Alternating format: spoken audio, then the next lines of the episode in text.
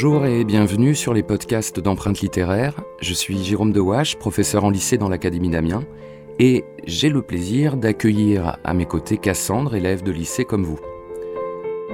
Alors aujourd'hui, Cassandre, nous allons en quelques minutes expliquer ce qu'est le symbolisme. J'ai une première question pour vous. Qu'est-ce, que, qu'est-ce qui est à l'origine du mouvement symboliste? Alors, l'origine du mouvement symboliste, euh, on, pourrait, euh, on, pourrait, on pourrait partir d'un article de Jean Moréas de 1886, un article du Figaro dans lequel il, euh, rejette en fait une forme d'objectivité, de description objective qui a été développée précédemment à travers l'art et, et, la poésie. Et il y a comme un, refus en fait du, du, rationalisme qui avait été imposé aussi à travers l'art et la littérature euh, et une volonté en fait d'avoir une une approche plus plus sensible du réel, sensible au sens euh, au sens propre. Hein, à travers euh, à travers les sens. On pourrait on pourrait citer Baudelaire. Tu tu vois à quelle œuvre à quelle œuvre je fais référence? Les fleurs du mal Les fleurs du mal, voilà. Où, euh, quelque part, il y a cette, euh, il y a cette volonté de, de, refaire le lien entre le monde matériel, le monde euh, ici-bas, et une forme d'idéal, de, de, spiritualité, à travers justement cette recherche du, du sensible. D'accord. J'aimerais savoir comment le monde est-il perçu par les symbolistes? On en revient au terme même de symbolisme. Y a cette expression que le monde est une forêt de symboles.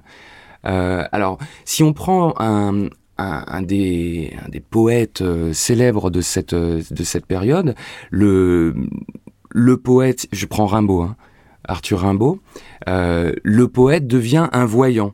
C'est-à-dire que le poète est celui qui est capable d'aller euh, rechercher euh, ce, à la fois ce qui est inconnu, invisible euh, dans les choses et de pouvoir l'exprimer par la poésie. De la même façon, euh, les thèmes qui vont être privilégiés vont être euh, l'ailleurs, euh, la spiritualité, le, mystère, l'imagination. Il y a également euh, une quête d'un idéal poétique qui est, qui est fondé sur le pouvoir évocateur du langage, c'est-à-dire sa, sa façon de pouvoir faire naître euh, euh, des, des, idées, des sentiments. Je pense par exemple à Verlaine.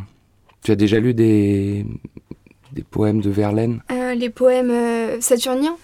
Par exemple, dans le poème Saturnien, euh, Verlaine va exprimer sa tristesse, sa mélancolie, mais il va l'exprimer à travers, euh, en fait, des images.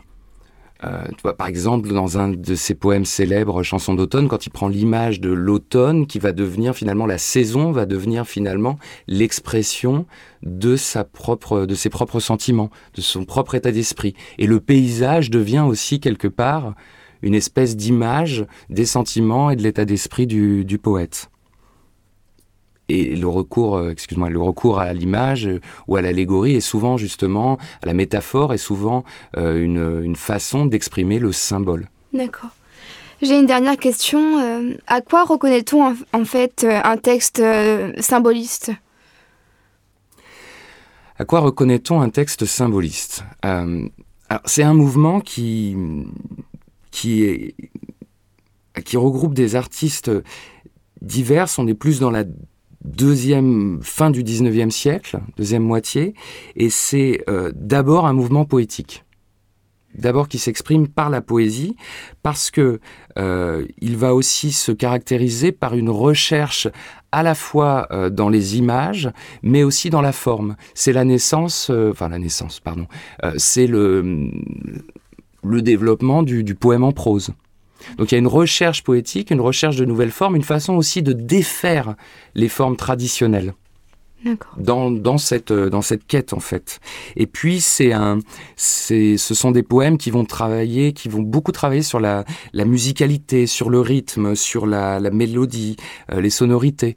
C'est, c'est-à-dire sur cette euh, manière dont, dont la, la musique en fait du poème peut exprimer aussi euh, euh, les sentiments, l'état d'esprit euh, et cette, euh, cette recherche. Donc pour conclure, si je dois retenir quelques mots du symbolisme, ça, serait tout d'abord la forme sensible d'une idée, mhm. la contre-approche rationaliste du monde, puis la mélancolie, la puissance des images et enfin l'écriture musicale. Hmm, c'est parfait, ouais. C'est un plaisir d'échanger euh, avec toi une nouvelle fois. À très vite euh, dans le prochain euh, podcast d'empreinte littéraire. À bientôt.